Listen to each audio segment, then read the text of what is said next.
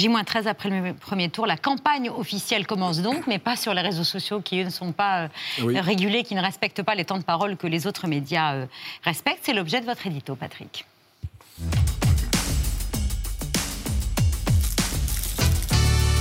Un édito pour casser quelques idées reçues sur ce scrutin. Oui, quatre idées reçues. La campagne commence, mais le second tour est déjà joué. Même si les Français ne veulent pas d'un nouveau duel Macron-Le Pen, d'ailleurs, l'abstention sera forte. Sur votre premier point, la campagne officielle a bien commencé aujourd'hui. Avec une stricte égalité des temps de parole dans les médias audiovisuels qui impose à toutes les antennes qui nous imposent de traiter de la même façon les candidats qui ont une chance d'être élus et ceux qui n'en ont aucune, ce qui mécaniquement réduit l'espace des premiers et augmente la visibilité des seconds. Mais le résultat, c'est qu'aucune thématique ne peut plus s'imposer que dans ce match à, à 12, chacun sera dans son couloir pour tenter d'imposer euh, un slogan, une image, une petite phrase, avec l'espoir d'une reprise dans les JT de 20 heures. La campagne a officiellement commencé, oui, mais d'une certaine façon, elle s'est achevée dimanche avec les grands meetings qu'on vient de, voir. C'est d'ailleurs pour cela que cette période de stricte égalité a été réduite par le législateur jusqu'en 2017. Elle durait cinq semaines avant, ah oui, vous, l'avez oublié. Jusqu'en 2000.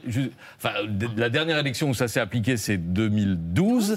En 2016, la loi a été changée et ça a été, la période a été réduite à partir de 2017 à deux semaines seulement de stricte égalité. Mais pour les élections d'avant, euh, notamment en, la campagne était finie cinq mois avant de. Cinq semaines. Cinq semaines, oui, pardon.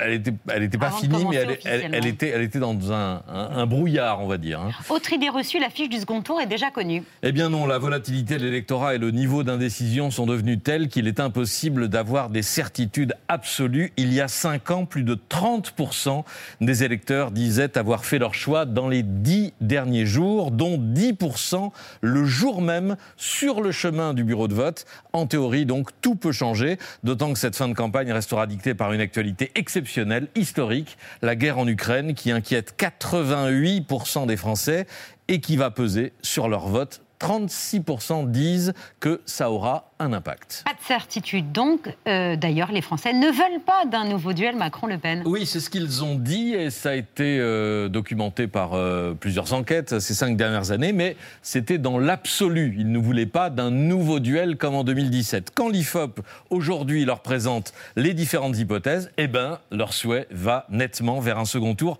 Macron-Le Pen 43%, vous voyez, c'est le sondage d'IFOP pour euh, Sud Radio ce matin, contre 26 qui préféreraient Macron-Mélenchon, 21 Macron-Pécresse et 10 Macron-Zemmour. Enfin, dernière idée reçue, l'abstention sera forte. Oui, c'est une prédiction qui est déjà commentée partout comme si elle avait eu lieu, comme si nous avions déjà voté, au risque d'en faire une prophétie autoréalisatrice avec l'idée que puisque les jeux sont faits, que pas grand monde n'ira voter, ce n'est pas la peine que je me déplace. La vérité, c'est que personne n'en sait rien. Dans la dernière enquête Ipsos, 67% des électeurs se disent certains d'aller voter, ce qui ne veut pas dire du tout que les 33 autres sont certains de ne pas y aller.